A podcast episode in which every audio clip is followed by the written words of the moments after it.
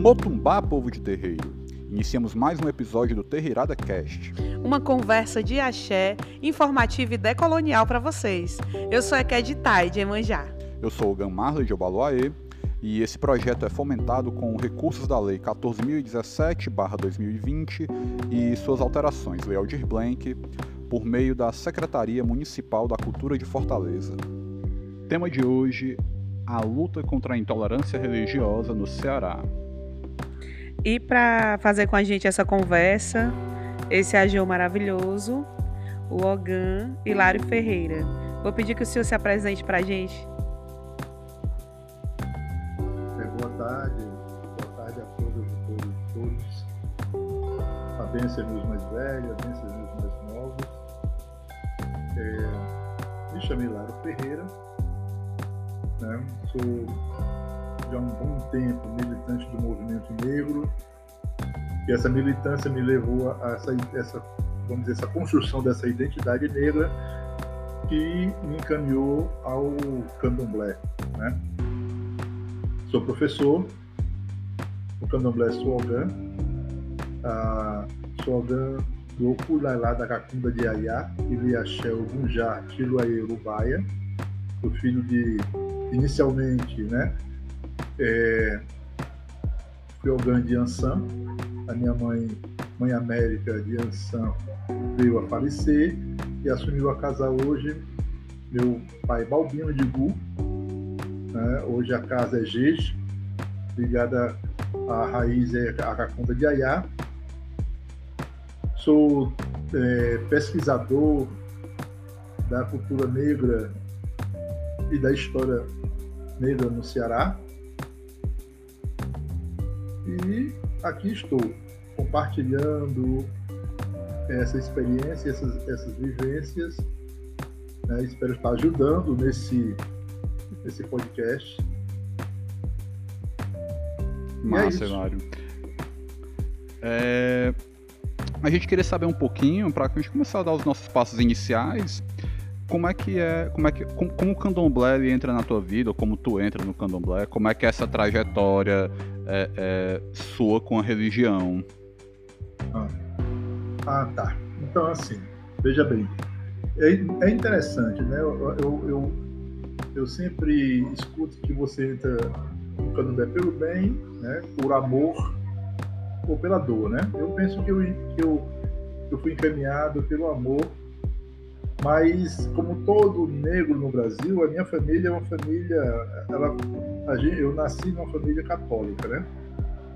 Apesar de depois de muito, mas muito tempo, depois que ele faleceu, eu descobri que meu pai incorporava e que andava em terreiros de umbanda, né?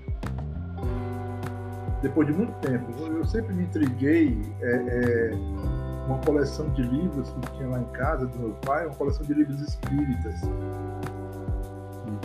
E aí eu, eu, quando eu me dou conta, né, eu digo isso porque eu nunca, sempre fui um, um, um, uma pessoa desligada, mais mundana, né?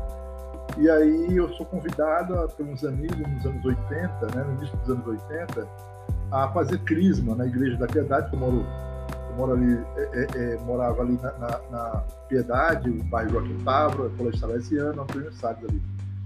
E eu, eu dizia que ele não ia. E acabei é, indo, né? E tive contato, gostei muito, tive contato com, a, com o pessoal da Teologia da Libertação. E é através da Teologia da Libertação que a gente começa a fazer leituras e a fazer cursos de formação. Um desses cursos de formação né, era chamado de Consciência Negra. E aí é, é a partir desse curso que eu entro, eu tenho contato com o movimento negro, né? E aí a minha relação com o candomblé ela nasce aí. Na medida que eu vou lendo, eu sempre, eu, quando eu, eu despertei para a importância da leitura, né, eu sou uma pessoa muito intensa, né? Comecei a ler e comecei a entrar em conflito. Comecei a entrar em conflito com a fé cristã. Quanto mais eu lia, mas eu via que é, é, tinha um problema sério, o ser negro e ser cristão, né? Uhum. Eu, eu, eu particularmente. Algumas pessoas podem, mas eu particularmente começava ter esses conflitos. E tive contato com uma pessoa, dentro do grupo que eu participei, uma baiana chamada Ana Rosa. Ana Rosa foi embora para Salvador e eu acabei é, é, casando e aí depois me separei. Quando eu me separei, a, a, a mãe da minha filha tinha ido numa cartomante, disse que a nossa, segundo ela, no baralho, né? Que ela foi numa cartomante, a nossa filha ia, ia, ia partir com seis anos. Eu estava numa fase ateia, né? Não acreditava em nada, tinha esse discurso da igreja, tal, aquela coisa toda. E acabei, assim, é, subi, né? fui, comecei a andar no Maranhão, comecei a a ter contato com pessoas do Maranhão e acabo é, sendo muito amigo de Mãe Venina. Mãe Venina era filha de santo do pai Euclides, lá do, do, do da Casa Fante Achante. Eu namorava uma amiga dela, porém aquela, aquela coisa da minha filha ficou na minha cabeça. Sem falar que eu comecei, eu comecei a, a, a nessa fase metido a ateu, a caminhar e ter algumas, algumas questões espirituais perto de mim, né? Pessoas dizendo que tinha alguém perto de mim, tal. E resolvi, quando ela, minha filha completar, completar seis anos, resolvi jogar pela primeira vez. E aí, né, jogo e mãe Venina disse que não, é, não ia acontecer nada com a minha filha aí o jogo, no jogo Dark, dois, dois orixás brigavam pela minha cabeça. Xangô e Oxaguian. Brigavam pela minha cabeça e eu saio me achando, né? Primeira vez, primeira vez que eu vou no, assim, sou filho de um Deus, né? Cara, e aí eu comecei a compreender depois o quanto a nossa religião é importante para os pretos, né? Quanto da autoestima. Rapaz, eu saía, eu quase não pisava no chão, né? e aí chego aqui, é, começo a, a, aquilo não saía da minha cabeça, começo a entrar em contato com, com vai se aproximando de mim um pai de santo, né? O Lotoji, mas depois, é, depois eu, eu, começo a ler, ler, começo a ler muito sobre candomblé e começo a andar em Salvador, volto a andar em Salvador. E aí quando, a, a, como eu tenho uma, eu sou muito brigão, né? Hoje, como um bom filho de Xangô, eu sou muito brigão, a galera vivia fazendo feitiço para mim. Era, era pau. Eu, eu, tenho uma língua, eu tenho uma língua muito afiada, era, era, era lapada. E é, sem falar que havia umas coisas que eu, eu namorar e as pessoas, as figuras que faziam feitiço, queriam tirar a pessoa de mim. Aí era comprar briga com, comigo, né? E aí eu fui fazer, eu fui fazer uma, uma, uma, tentar um mestrado em Salvador e uma pessoa, um professor muito renomado, que eu não acreditava nisso, que ele poderia ter feito isso, com medo, né, de é, eu, porque eu estou dizendo isso porque foi o que me disseram no meu jogo, com medo que eu é, é, atrapalhasse o reinado dele no campo da educação, mandou umas coisas para mim lá em Salvador. E é nesse momento que eu vou parar na casa onde eu estou. Né? Mando uns eguns e tal, e aí eu fico muito mal, não consigo passar na, na, na, prova, não consigo fazer a prova, porque eu passei a noite todinha sendo perturbado. E aí vou parar nessa casa, né? Quando eu vou parar nessa casa, é, é, tenho um contato com a Mãe América de, de Ansan, e aí é, eu gostei muito dela, ela joga, tira, afasta as coisas de mim, né? Ou seja, eu já tinha lido, já tinha passado por um monte de coisa e começo a andar em Salvador. Aí um dia eu estou em casa, na verdade no dia, e andava aqui querendo dar uma desperta, né? andava aqui, é, querendo, ter, querendo ter três cantos com, com Mãe de Santo, mal eu me achando um esperto. E aí no dia que eu decido fazer os, é, entrar no candomblé, no dia mesmo, pergunto né, ah, o pai de santo está aqui, ele não me responde, e como ia ser muito rápida, isso foi no domingo. Ele não me respondeu. Quando foi na segunda-feira de manhã, o telefone toca. Né, em Salvador, né, eu recebo o telefone de um amigo, do amigo meu, do meu amigo de barco, dizendo que minha mãe, mãe América, tinha dito que eu fosse lá até a Semana Santa. né? E aí eu peguei as coisas, botei dentro da mala e fiquei para Salvador e fui. Ela olhou para mim quando eu cheguei lá e disse: Você é da casa. Pronto. Aí, eu, aí foi assim que eu fiquei. Alguns anos depois, né? É, quando eu entrei no candomblé, quando eu decidi entrar no candomblé, eu tive um sonho. O santo mudou. Né? Porque, na verdade, quando eu volto de, do Maranhão, era Oxaguian, que ficou. Eu era de Oxaguian uhum. e Yansan. Aí, quando eu decidi, aí papai disse assim: Não, ele é meu, viu? Aí, pum! Xangô veio e me pegou, né? E aqui, e, eu fui feito lá, é, nesse ilê, lá em Salvador, nessa casa, que fica na, na Massaranduba, na, na, Cidade Baixa, e estou lá até hoje. É assim que eu me aproximo do, do, do candomblé. História bem forte, né? Emocionante.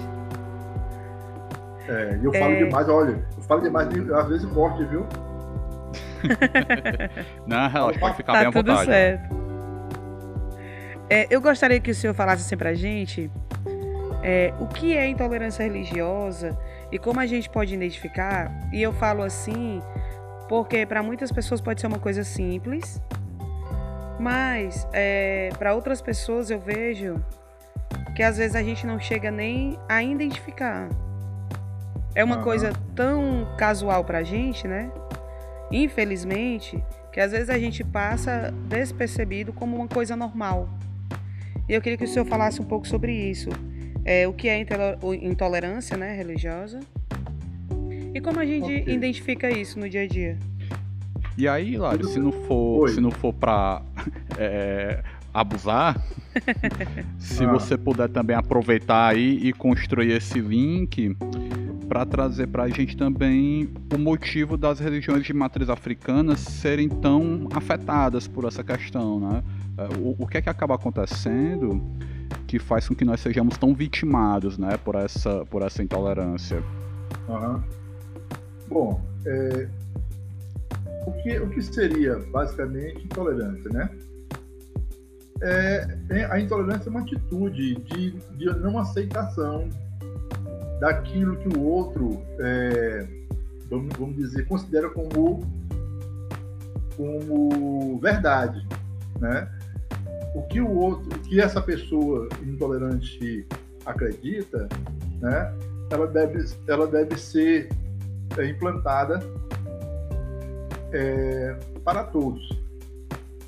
Trazendo para, para, para a realidade, vamos, vamos imaginar que no, no caso do Brasil, a, as igrejas cristãs, né, elas não toleram, elas não respeitam né, uma religião que não fosse igual a elas.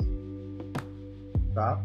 Então a intolerância religiosa é, é, é, basicamente isso: eu não respeitar, eu não aceitar que exista que outra é, forma de, de, de, professar o sagrado seja né, é, é, vivenciada que não seja a minha. Tá? E re respondendo a, sua pergunta, por que isso acontece com as religiões de matriz africana? Aí vem uma, uma, uma concepção diferente né, que eu estou adotando, me foi passada pela Ebone Joanice,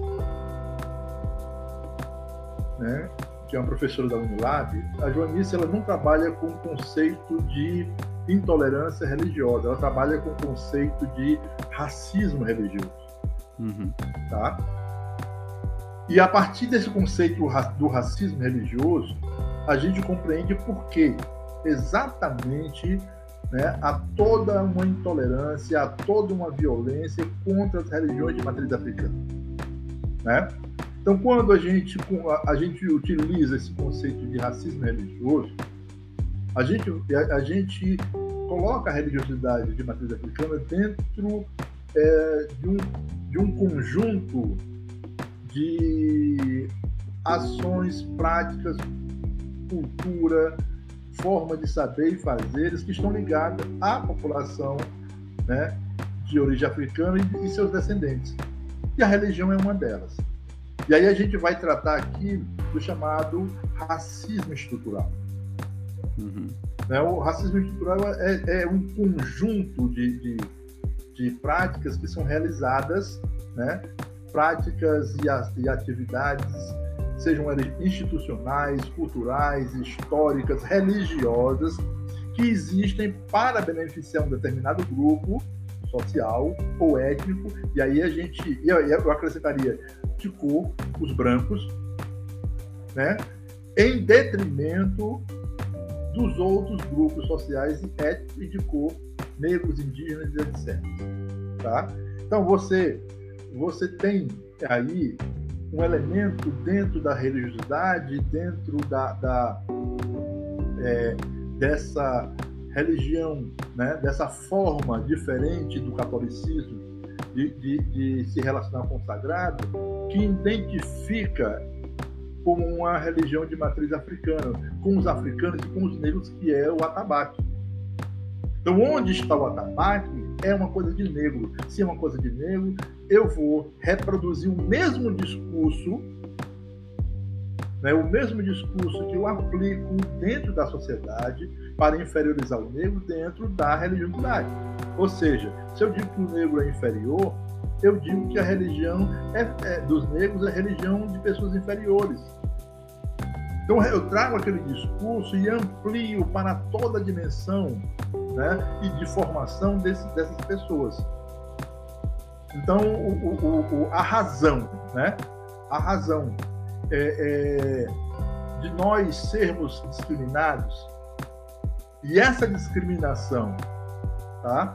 ela pode ser, e essa violência, ela pode ser amenizada com pessoas brancas é, de candomblé, mas ela não é eliminada, porque as pessoas brancas de candomblé, elas também são violentadas por serem de candomblé, uma religião vista por essas pessoas como uma religião negra, africana. E aí você abre espaço também para a Umbanda, porque na Umbanda você tem o atabaque. Por mais que a Umbanda né, tenha outros elementos, reze o Pai Nosso, reze, reze né, a, a, o credo e tal, mas o elemento que a identifica é o tambor. Então, eu penso que, é, que, é, que passa por aí. E aí, por isso que hoje eu uso muito o termo, né? Depois que a Ebon me, me, como dizer, me convenceu, substituo o termo intolerância por racismo religioso, porque é racismo mesmo. É racismo, uhum. é, é racismo mesmo. E aí a gente pode linkar, né? Essa luta que nós temos contra a intolerância religiosa, contra o racismo religioso, com a, a luta negra, né? Pela uhum. igualdade e pelo direito uhum. de professar sua fé. Uhum. E eu gostaria de ver que, que o senhor falasse, né? Quais são as conquistas mais marcantes dessas duas lutas que estão tão unidas na nossa realidade, né? Eu falo como mulher de terreiro, falo como uma mulher preta, falo como uma pessoa que passeia, né, por esses por esses ambientes e eu sinto na pele, né, literalmente, essa intolerância. Então eu gostaria que o senhor falasse assim, olhando para nossa para o nosso estado, né? Quais são as conquistas que essa luta que essa luta vem recebendo, né? Quais são as vitórias que a gente já pode dizer que a gente conquistou? Em relação a, a você fala em relação à própria existência? Isso, em nossa. relação a, a, ao direito de professar a nossa fé, né? A, a existência enquanto povo negro e a resistência enquanto cultura. Olha, eu penso que uma, uma, uma, grande, uma grande vitória é a nossa existência aqui. Estamos aqui fazendo isso. Sim. Né? Isso, isso é uma das grandes vitórias, porque a gente não tem ideia do que os nossos, lá atrás, os nossos antepassados viveram para garantir a existência desse sagrado hoje aqui. Né? Muitos foram mortos, foram violentados, foram desrespeitados, terreiros foram invadidos.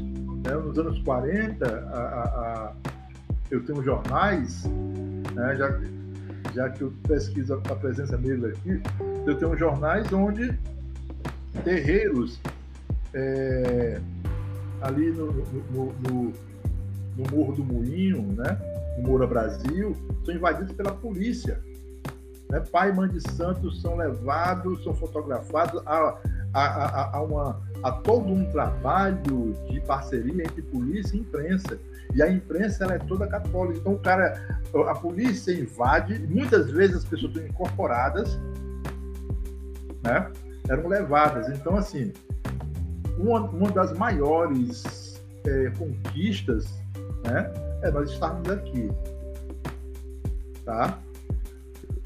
E ao estarmos aqui, é, a outra, eu penso que fruto dessa, né, é a proliferação e o crescimento de mais terreiros, de pessoas estarem, estarem, é, estarem abrindo novas casas. É o despertar, por exemplo, de pessoas em alguns, em alguns lugares, né, andarem com suas contas, eu, eu penso que isso é importante. Entretanto, a gente, né, eu, eu, eu já aponto alguns, algumas questões que eu vejo, eu vejo particularmente necessárias, né? E eu penso que nós temos é, que aprender, nós temos que aprender a se a se juntar, sabe? Porque a gente está uhum. diante de um projeto político é, neopentecostal, onde eles colocaram, onde, onde né, eles têm representantes no parlamento, onde eles se articularam né, é, com o crime organizado, que a mando deles, é claro, uma, nós estamos falando aqui é, de um, vamos dizer, de um usando o outro, mas nesse uso mútuo entre é, templos evangélicos e o crime organizado, há as invasões dos terreiros, dos terreiros e, a, e, a, expulsão das nossas, dos nossos pais santos, das nossas casas, da periferia, que sendo ameaçada de morte. Né? Agora, essa é uma história que a gente já vive há séculos e a gente tem experiência e vivência né, sobre isso. Agora, eu não vejo isso como agradável, como bonito, como né? Mas a gente, a gente vive isso há séculos. Entretanto, eu chamo a atenção para a gente fazer isso. Nós temos esse grande desafio. Né? Eu penso, vocês podem a, a discordar de mim, mas aquela ideia de que cada, cada terreiro é uma pequena África é um grande empecilho para que a gente possa, ou a gente, né, eu, eu falo assim, a gente possa se unir. Se unir, se organizar não é intervir em cada terreiro, é a gente se organizar politicamente. Sim. Né? Termos representantes também politicamente. É necessário isso, que, uhum. nos, que nos apoie. Né? É preciso que a gente realmente tenha, tenha né, de fato, uma delegacia onde não adianta você ter uma delegacia de combate ao racismo quando os policiais são todos evangélicos. Uhum. Sim, Alguém sim. entra, começa a quebrar o terreiro, é, é, aí eles sabem o que é, vem bem devagarzinho, ou não vem, diz que furou pneu e custa a, aparecer. Então a gente tem que criar essa, essas uma estrutura que realmente nos defenda. Além de ocupar né, lugares institucionais também, né? Penso exatamente isso, né? Eu penso exatamente isso. Criar, é, continuar as estratégias que, que Mãe Senhora fazia e tantos outros, né? Resgatar, olha, eu acho muito importante que uma das coisas que o racismo, o, o racismo no Ceará, ele nada, ele se propaga através da desinformação, a construção da nossa história. A gente, cada terreiro, né, tem a sua história, né, para que todo mundo saiba que nós, nós estamos aqui. Por exemplo, vou dar um exemplo bem claro: minha, as minhas pesquisas revelam que a nossa história é bem anterior Ora, nesses terreiros de, de, de, de candomblé, ou desses terreiros que são invadidos, tem um, tem um momento lá que um policial já ah, vamos, vamos acabar com o candomblé. Mas, mas tem uma história, uma história que diz que o candomblé aqui começou em 70. Ora, nos anos 40 fala-se de candomblé. Tem uma história que diz que o maracatu, na, começou em 36, tem maracatu no final do século XIX. Tem samba aqui. E o samba, né, ele é uma forma, pelos, pelos povos bantos, uma forma de, de, de, de cultuar o sagrado. Então é necessário que a gente resgate a nossa memória, que é uma, uma coisa importante. Né? Se não me falha a memória, a casa de vocês é uma das casas mais antigas. Essa história tem que, tem que estar, tem que estar uhum. é, é, registrada, entendeu? Eu, eu penso que passa muito por aí, porque senão eles apagam a nossa memória, a nossa memória, a nossa história, porque a gente é finito e uhum. dizem que a gente não existe. Sim. Não sei se ele respondia, Kate. Respondeu, respondeu sim. E, e relacionado a essa, essa informação imediata que a gente tem hoje em dia, né? O senhor falou da gente documentar as nossas, a nossa história, né? As nossas coisas e provar é, é, a nossa existência, né? Porque é uma coisa muito triste de se dizer, mas a gente tem que estar tá provando todo, a todo instante a nossa existência. É, como que o senhor vê essa, esse acesso à informação tão rápido como uma coisa positiva para lutar contra esse racismo religioso, para espalhar mais a nossa história? Como que o senhor é, é, consegue identificar uma, uma, uma coisa boa nessa informação tão rápida de hoje em dia? Bom, eu, eu, a gente tem que ter cuidado. Primeiro, eu gostaria de, de colocar uma coisa, né? É, não é que a gente precise provar. Nós, a nossa existência já é uma prova. O que eu estou falando é Sim. é que é preciso que, que, ao fazer isso é registro, entendeu? Porque, por exemplo, vem, é, é, eu, eu particularmente vou, eu, eu, eu, eu uma vez estava estava numa, numa, só para dar um exemplo, né? Por isso que eu falo claro. demais. Eu, é, é, eu estava num grupo do, do Zap, né? E aí nós estávamos conversando sobre a Umbanda e tudo, sobre a questão do surgimento da Umbanda. E eu, como pesquiso muito e faço muito cursos, eu dei um curso sobre cultura congolana no Ceará, porque a presença africana no Ceará é congolana, né? E aí, eu pesquisando, é, eu encontrei um, um trabalho é, onde o autor ele, ele narra a questão do, da relação do sagrado entre os povos mundos e ele mostra que aquelas manifestações do sagrado no século XIV vivenciada pelos umbundos era muito semelhante à umbanda. Olha que coisa. Então quando esses povos vêm para cá eles já trazem uma experiência lá de África. Uhum. Aí isso leva um questionamento né, é, em relação à origem da Umbanda lá com, com o nosso amigo né, na, na, na, mesa branca, né, que o caboclo chega e tal. Né? É, é, acho que é uhum. José Célio, uma coisa assim. É, o caboclo das sete cruzadas, né? É, exatamente, né? E isso mexeu com a mãe de santo. Por que mexeu com ela? Porque ela foi formada daquela forma. Mas quando ela disse para ela, ó, ninguém, a senhora, a senhora é, é, é me desculpe, Iago, né? E o, o coitado do, do, do, rapaz que estava que tava, levantou a discussão e vieram me perguntar que eu estava no grupo, né? É, é, o grupo é, o grupo é a Renato. E aí eu disse, olha, ele ficou meio assim porque a mãe de Santos chegou e, e disse que aquilo era uma falta de respeito. Eu disse para ela, não é uma falta de respeito, nós estamos conversando.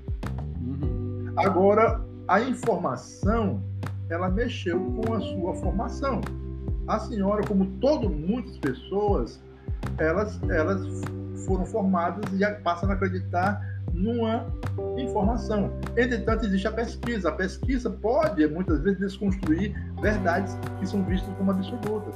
Não houve desrespeito, ao contrário, né? houve acréscimo de informação. Como eu estou colocando. Né? Eu penso, veja bem, que, eu, que aí é, é, merece pesquisa, eu penso que é, é, há uma manifestação religiosa aqui no século XIX, século XVIII. Porém, precisa pesquisa. Uhum. Né? Precisa pesquisa.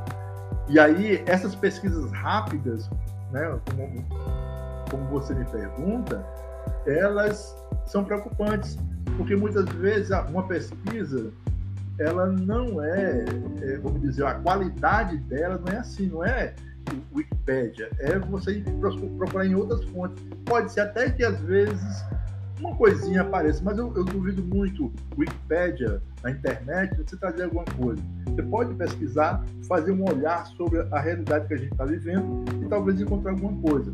Mas seria, eu, eu, eu, eu, eu acredito mais né, numa pesquisa mais é, é, com várias fontes, uma pesquisa séria, entendeu? Por uhum. exemplo, tem, é, é, chegam para mim às vezes e dizem assim, ó, oh, fulano de tal, o terreiro fulano de tal é, é, é, é Jeju, é Angola, de quais são os, os sinais que, que fazem com que essa casa ela seja Jeje ou seja Angola, né? Não que eu seja um especialista, mas não é só dizer, né? Não é só dizer. Eu acho que tem uma. Nós sabemos que, o, que as, as nações elas têm, é, vamos dizer, elas têm coisas que o outro, né? Que a outra nação tem, mas ela tem coisas específicas. O ritual, né, certas particularidades. O ritual, alguns rituais do Queto, né, por mais que use o ritual G em Angola, mas ela tem as suas particularidades. No caso da iniciação, no caso, né, é, é, é, vamos dizer, de um axexê, vai ter coisas diferentes que no outro não tem, porque da, ali é uma coisa particular de cada uma da nação. Né? Então é nesse sentido que a gente pergunta. Então eu, eu, eu, eu acredito que a pesquisa exige um tempo, exige cruzamento de fontes, eu acho importante os nossos mais velhos, né? fazer história oral, conversar com eles, cruzar a ideia com documentos, é, procurar outras fontes. Isso para mim é pesquisa. Essas rápidas demais, eu tenho os dois pés atrás. Sim. Sim. Massa, Hilário. E aí, e aí é, é, é muito interessante porque tu traz muitas coisas para a gente pensar, né? A, a, respeito de formação, quando você traz essa, esse contraponto aí do racismo religioso, né? Para a gente pensar isso de, de, uma forma mais aguçada, ao invés da, da, da, intolerância, né? Que acaba abrindo muito e acaba não, não, não dando talvez a devida dimensão do problema. E isso acaba passando por vários lugares é, que vão para essa coisa da pesquisa, né? Que vão para a coisa da formação.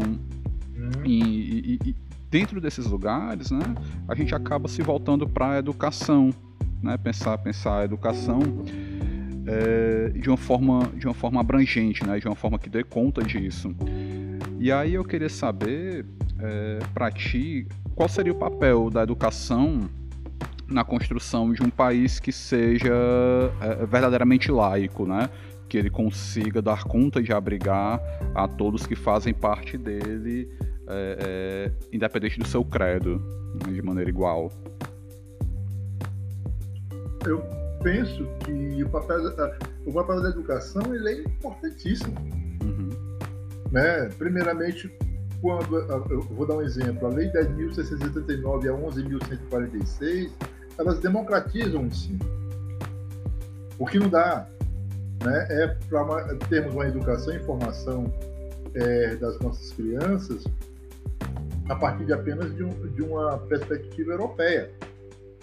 Né? Quando você implanta a Lei 10.639, que é riquíssima, né?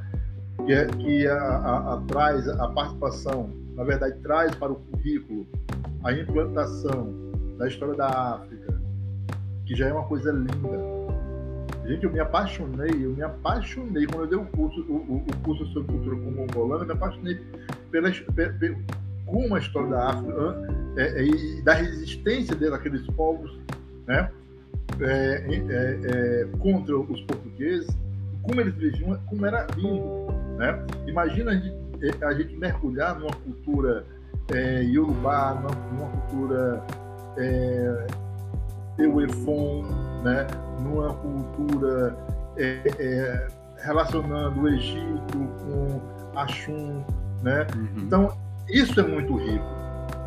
E traz, assim, uma, uma, quando você mergulha na cultura africana, né, na história africana, é, ela, é, ela traz alguns elementos que são extremamente importantes e opostos da historiografia que a gente vê europeia. Primeiramente, em toda a história da, da, da cultura da África, uma coisa que eu percebi: a mulher está participando.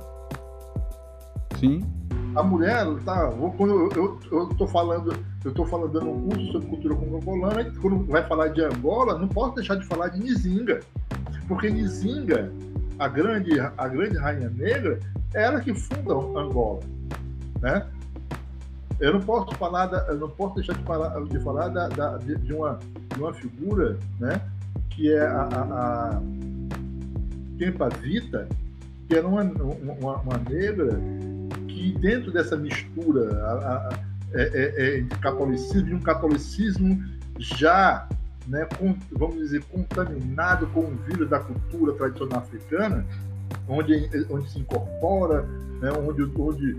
E ela dizia: o Deus, Jesus Cristo é negro. Isso é revolucionário, velho. Entendeu? Sim. Então, assim, você traz isso para a sala de aula, são formas diferentes de pensar a vida. Quando você pega né, a 11 mil que acrescenta a, a, a, aos povos indígenas, você vê uma coisa muito linda. Aí, por exemplo, eu dei, um, eu dei uma aula para os povos, para os, os tapebas, eu, eu comecei a, a aula era sobre cultura africana no Ceará. Quando eu comecei a falar sobre a burrinha, sobre o boi, aí eles, os tapebas, a gente dança a burrinha. Eu digo, como assim? E eles começaram a dançar. A burrinha é uma dança de matriz africana, como angolana. E aí você vê a relação aqui entre né, a cultura negra e a cultura indígena. Uhum. Entende? Então, a, a, a, a educação tem um papel fundamental e dentro dos terreiros, mais ainda. Porque os terreiros de candomblé, né, na verdade, a, a, a, o candomblé é uma religião ecológica e os terreiros eles trazem, se a gente for observar, uma proposta de civilização. Dentro dos terreiros, o que a gente vive, né? Só uma, uma, uma coisa importante, isso respeito ao mais velho. Uhum. Ensinar isso, e hoje em dia, onde é, é, princípios éticos estão em crise, princípios éticos católicos cristãos, né? de você respeitar o mais velho, a gente vivencia isso cotidianamente, respeitar a uhum. natureza. Então, educar, a educação, ela tem um papel transformador. Entretanto, Sim. a gente tem que saber o que é, o, que tipo de educação a gente quer fazer, porque a educação também ela pode ser um, um, um como ela está sendo, né? Principalmente agora a proposta desse governo miserável e de, do ensino médio fundamental, alienante, ela, ela, pode ser alienante, ela pode ser uma forma de conservar e imbecilizar as pessoas. É isso. Pronto, Hilário. É, a gente te agradece demais, demais mesmo. Foi muito bom. Acho que dá para pensar em muitas coisas, dá para para refletir bastante aí acerca da, dessa questão da formação, é, é, acerca dessa questão aí de como, de como as lutas elas se constroem em diversas frentes e tal. É, e acho que no geral é isso. Muito, muito feliz de te ter aqui. Eu quero agradecer, né, novamente pela disponibilidade.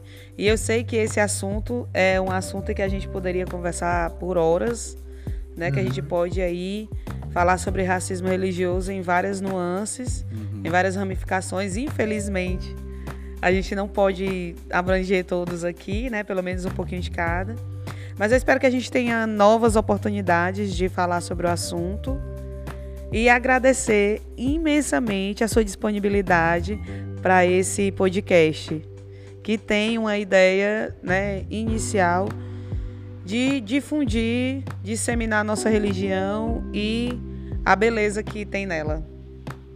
Ah, e olha, é, eu quero agradecer, né?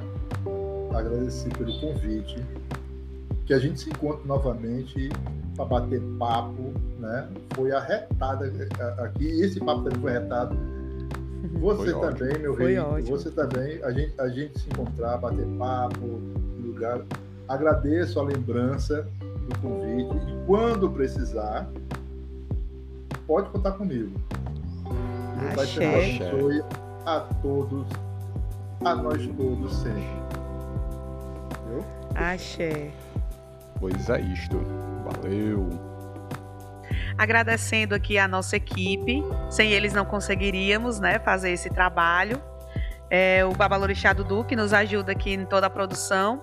Lembrando novamente que esse projeto é fomentado com os recursos da Lei 14.017-2020 e suas alterações, Lei Aldir Blank, por meio da Secretaria Municipal da Cultura de Fortaleza. Modo pé, povo de terreiro. Agradeço a presença de todos aqui nesse podcast e até o próximo Ecoar dos Nossos Tambores.